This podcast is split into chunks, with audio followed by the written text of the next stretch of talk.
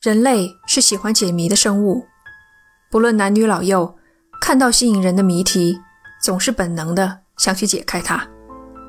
有些谜题一环扣着一环，意外反转不断，尤其令人着迷。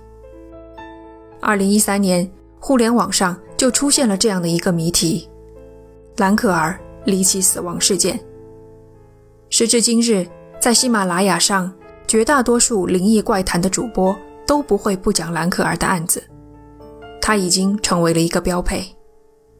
今天，我也想以我的方式来讲这个经典的事件。按照我的创作习惯，首先会从整体考量整个事件。我想知道兰可儿一案为何能成为一个互联网现象级的事件？它和其他灵异事件相比有什么特别之处？固然。本事件中有一段诡异至极的电梯监控录像，但拥有诡异录像的事件并不少，有的还更吓人。我想找到恐怖的外衣之下朴实的内核。最后，我想到的答案是两个字：古怪。兰可儿一案有太多的古怪，且所有的古怪都命中一个核心。纵有发达的信息。昌明的科学，两把利剑傍身，依然有我们拨不开的迷雾，走不出的迷宫，解不开的谜题。这里是奇谈第四十三期，缸中女孩上。可能很多人第一次听说兰可儿事件，都是从那段怪异至极的电梯监控录像开始的，我也不例外。二零一三年年初，我在天涯论坛首先看到了兰可儿事件的帖子，标题我忘了，内容大概是：华裔女孩兰可儿在洛杉矶失踪十多天，至今下落不明。警方公布其生前最后一段酒店电梯监控录像，视频极为恐怖诡异，等等等等。如果你没有看过，或是已经忘了视频的内容，不妨现在。按下暂停，去看一遍。光用语言无法描述那种让人如坠冰窖的森然感。画质不清，无声，都加重了它的怪异程度。完整的视频有四分钟，兰可儿出现的时间只有两分半左右。这两分半钟可以大致划分为三个部分：电梯门打开，兰可儿走了进来。一般人进电梯，直截了当的按楼层等待，他却边走边抬起手，在空中画出一条弧线，转过身，整个上半身都弯下去，从上到下按了一整列的按钮。电梯门曾经短暂的有过关上的尝试，但随即再次打开，直到蓝可儿离开，都一直保持打开的状态。兰可儿在原地站了一会儿，慢慢的向门口走了两步，忽然一个箭步踏出去，迅速的左右甩头，先往右看，又往左看，动作幅度大而夸张。紧接着一步退回来，紧贴墙壁，随即又移动至角落，眼睛向外望去。到这儿是第一部分，我将它概括为躲避。理由是，每个人看到这里，肯定都会产生一个想法：兰可儿以为外面有人，而且还想躲开他。所以很自然的，我们预计他接下来会继续躲在电梯里，等电梯门关上。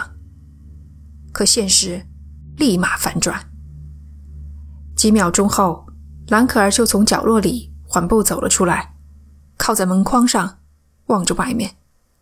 接着猛地跳了出去，好像是要吓唬别人一样。然后连续进出电梯，停在了监控拍不到的地方。之后的十多秒，我们都只能看到兰可儿的衣摆和抬高的手肘。等他再度走回电梯，双手抱在头上，掠过头发，感觉有点无可奈何的样子。他转过身，又开始按面板上的按键。这一回，他按了很多次，有几次貌似还是按了同一个键。他明显在使劲，最后甚至用整个上半身去压按键的手指，就好像遥控器没反应时，我们会发泄似的用力去按一样。做完这些动作，他没有在电梯里等待，而是径直走了出去，站在监控死角。到这儿是第二部分，我把它概括为矛盾与沮丧。兰可儿的行为是矛盾的，之前在躲避某人，这会儿又大大咧咧地走出去，他又在为什么事情沮丧呢？接着，让很多人感到毛骨悚然的一幕出现了。只见兰可儿身体前倾，伸出双手，食指张开，动作夸张地在空中画圈。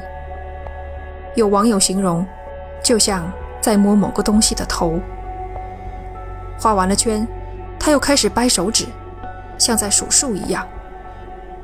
最后，我们看到他垂下右手，等了几秒钟，彻底走出监控的范围。将近二十秒后，电梯门才终于关上。这是第三部分，我把它概括为难以解释。这一段。也只能用这四个字来概括。整个视频着实令我心惊，因为第一，真实感，视频由警方公布，所以一定是真的；第二，我那该死的联想能力，兰可儿在视频中举止古怪，行为逻辑断裂，难以预测，让我忍不住去想，在他身上。发生了什么事？他现在究竟是生还是死？兰可儿是华裔，这一点无疑加重了案件在网友们心中的分量。网友们不断的挖掘相关信息，想解读兰可儿古怪行为的原因。也许早一分钟发现线索，这个女孩的命运就会不一样。论坛上各种推论多如牛毛，其中有三种说法成为主流，受到广泛的认可。他们分别是：躲避跟踪者、被人下药，以及与人做游戏。躲避跟踪者很好理解，丹克尔明确地做出过躲在角落里的动作，几次走出去是想确认那人追上来没有。沮丧的情绪，则是针对关不上的电梯门。被人下药的说法也好理解。影片中那些莫名其妙的举动，比如伸手在空中画圈、一蹦一跳的动作，都可能是被人下药产生幻觉的缘故。至于做游戏一说，则认为兰可儿是清醒的，他在和人玩闹，才像小孩子一样蹦蹦跳跳。捉迷藏似的躲在角落里。三种说法虽然大不同，但都指向一个结论：有外人牵涉其中。他可能和兰可儿失踪没有直接关系，但正是他的存在，才导致了兰可儿在电梯里一系列古怪的行动。网友们拼了命想挖出这个人的蛛丝马迹。那么？从兰可儿之前的行踪里，能否找到一些线索呢？兰可儿的美国之旅起点是加州的圣迭戈，终点是圣克鲁兹。然而，我并没有查到资料证实洛杉矶也是他计划内的目的地。二零一三年一月二十六日，兰可儿抵达了洛杉矶。两天后，二十八号，他才入住塞西尔酒店。至于二十六和二十七号两个晚上他住在哪里，我找到的所有资料中都没有披露。难怪有人怀疑兰可儿到洛杉矶是临时起意，为的是见某个人。在美国旅行期间，兰可儿每天都和家里电话报平安。三十一日，家人没有接到他的电话，这天也本该是兰可儿退房的日子。家人毫不犹豫地报了警，同时飞到洛杉矶协助警方调查。由于兰可儿已经成年，又没有证据显示涉及刑事犯罪，因此按照美国法律，除了酒店的公共地带，警察只有征得了每间房客人的同意，才能进屋搜索。所以搜索的范围很有限。值得一提的是，警方第一时间就带着警犬在楼顶仔细地搜索过，却偏偏没有搜索水箱的附近。一个星期过去，兰可儿去向依旧成谜。警方决定向社会征求线索。二月六日，洛杉矶警方举行了新闻发布会，公布了兰可儿的照片、体貌特征。寻人启事上的照片。就是网上最常见的那张，兰可儿戴着黑框眼镜，披散着头发，露出灿烂的笑容。记者会上，警方发言人明确地说，三十一日，兰可儿最后一次在酒店大堂被员工看见，当时她独自一人。后来 CNN 的报道中，记者采访到了一个自称在二月一日。还见过兰可儿的书店老板。老板说，兰可儿是一个人，看上去心情不错。又是九天过去，案子还是没有进展。警方这才放出了兰可儿生前最后一段影像，瞬间引爆全球互联网。很明显，已知的线索根本不够推理。网友们恨不得把洛杉矶警局提出来吊打。都什么时代了，各处的监控摄像头那么多，怎么就公布这么一段没头没尾的？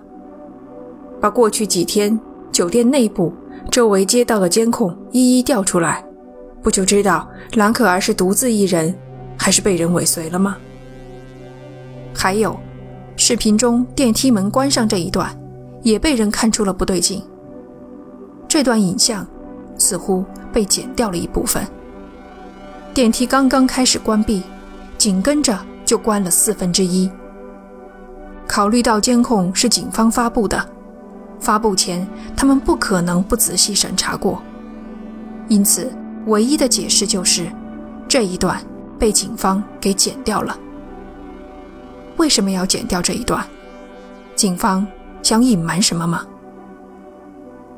兰可儿一案引发的讨论日趋白热化，优酷网上的电梯监控视频，短短十天内便达到了三百万的播放量，四万条评论。新的信息如潮水般不断涌现。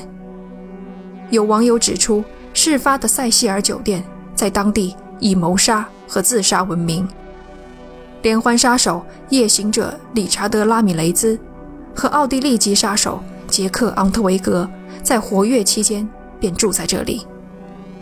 还有传言称，黑色大丽花一案的受害者伊丽莎白·肖特死前一天被人看到在酒店的吧台喝酒。酒店的氛围阴森可怖，令人胆寒。也有网友试图给事件降温，更加冷静地来分析，例如。电梯门关不上这件事，很可能不是外人操控。只要将画面锐化，就能看清，蓝可儿按下的是中间一列按钮，这列按钮的最下方是一个保持开门的按键。虽然不知道这个保持开门能维持多久，但接下来蓝可儿多次进出、伸手触发电梯门的感应。使其保持打开的状态，也是很有可能的。再比如，有网友指出，视频中的兰可儿一点儿也没有表现出害怕的情绪。害怕是人最原始的情绪之一，人在害怕时的肢体语言也相当的明显，抱胸、抱头、逃跑、阻挡等等，一切你看到了。就绝不会错认的动作。兰可儿是躲在了角落里，可她身体舒展放松，只躲了几秒钟，就悠哉悠哉地走了出来。其他时候，他的行为更是和害怕沾不上边儿。光凭这一点，就可以排除他在摆脱跟踪者的说法。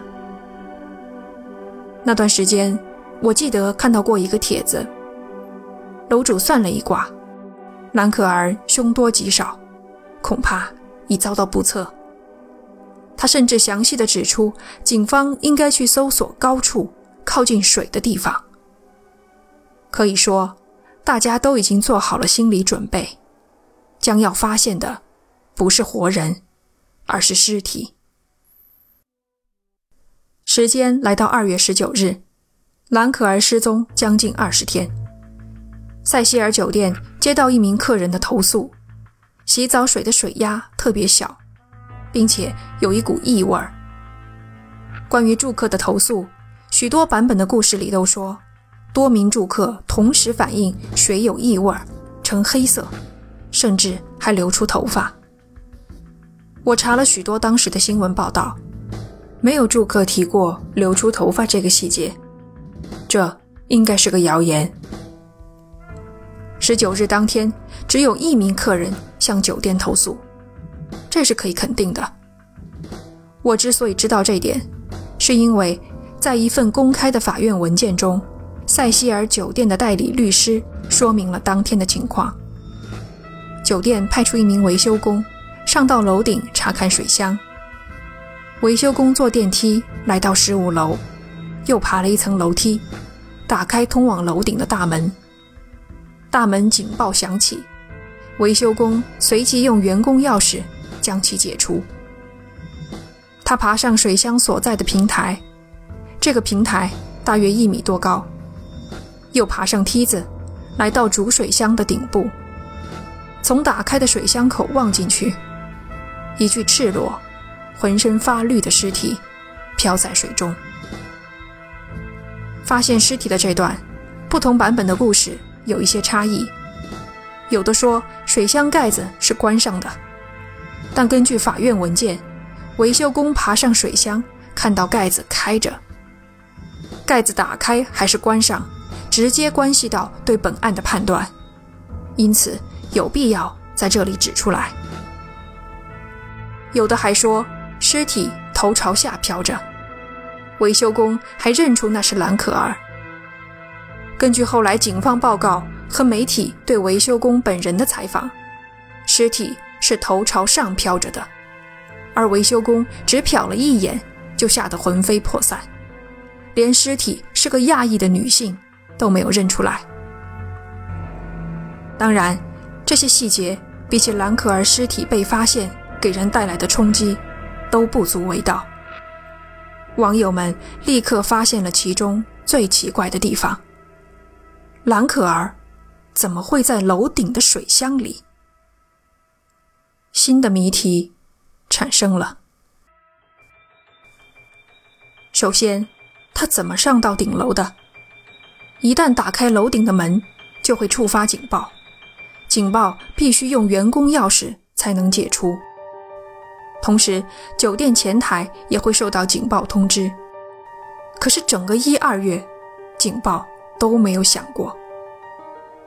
避开警报上房顶的方法倒也有，酒店外墙的防火梯就可以直接爬上楼顶。防火梯。是美国大城市老旧楼房常见的设施，它依附于外墙，和一般的楼梯一样斜着上下，有扶手和围栏。塞西尔酒店的防火梯只有最后通向楼顶的两三米是直上直下的梯子，没有围栏保护，稍有不慎就会跌个粉身碎骨。再来说进水箱的方法。楼顶一共有四个水箱，外壁光滑，没有可供攀爬之处。酒店员工需要搬来梯子才能爬上去。看样子，仅凭自己的力量，兰可儿很难爬进去，除非有人协助，或是胁迫。不过，你去看酒店楼顶的图片，就会发现，水箱旁边有一个类似电梯机房的建筑。爬上这个建筑，就可以轻易的来到水箱顶部。水箱盖子虽然沉，但平时并不上锁。最后，兰可儿为何全身赤裸？衣服被脱光，很容易让人想到，他生前是不是遭到了性侵犯？这就需要等待尸检的结果了。有一句话说得好，死人是不会说谎的。谜题再多，我们也可以期待尸检结果给出一个答案。古怪之处再多，先进的刑侦技术也能给我们解题的信心。我们生活的年代，难以容忍未解之谜的存在。我相信，那个时候所有的人都在期待，或者说，等着法医公布兰可儿是他杀。因为目前已知的线索都在暗示，有旁人牵涉其中。如果真有第二个人搞鬼、下药、迷奸、毁尸灭迹，那么种种不合理都能说得通了。没想到，尸检的结果却只带来本案中最令人惊掉下巴的一个反转：排除他杀，兰可儿是意外溺亡。兰可儿死亡之谜从此进入了一个新的篇章。他的死。真有可能是意外吗？下一期节目，我将和大家详细的探讨尸检报告，包括其中提到的新线索，国内许多版本的故事里都没有提到的证据，以及我自己的一点思考。感谢你的收听，这里是奇谈，我们下期见。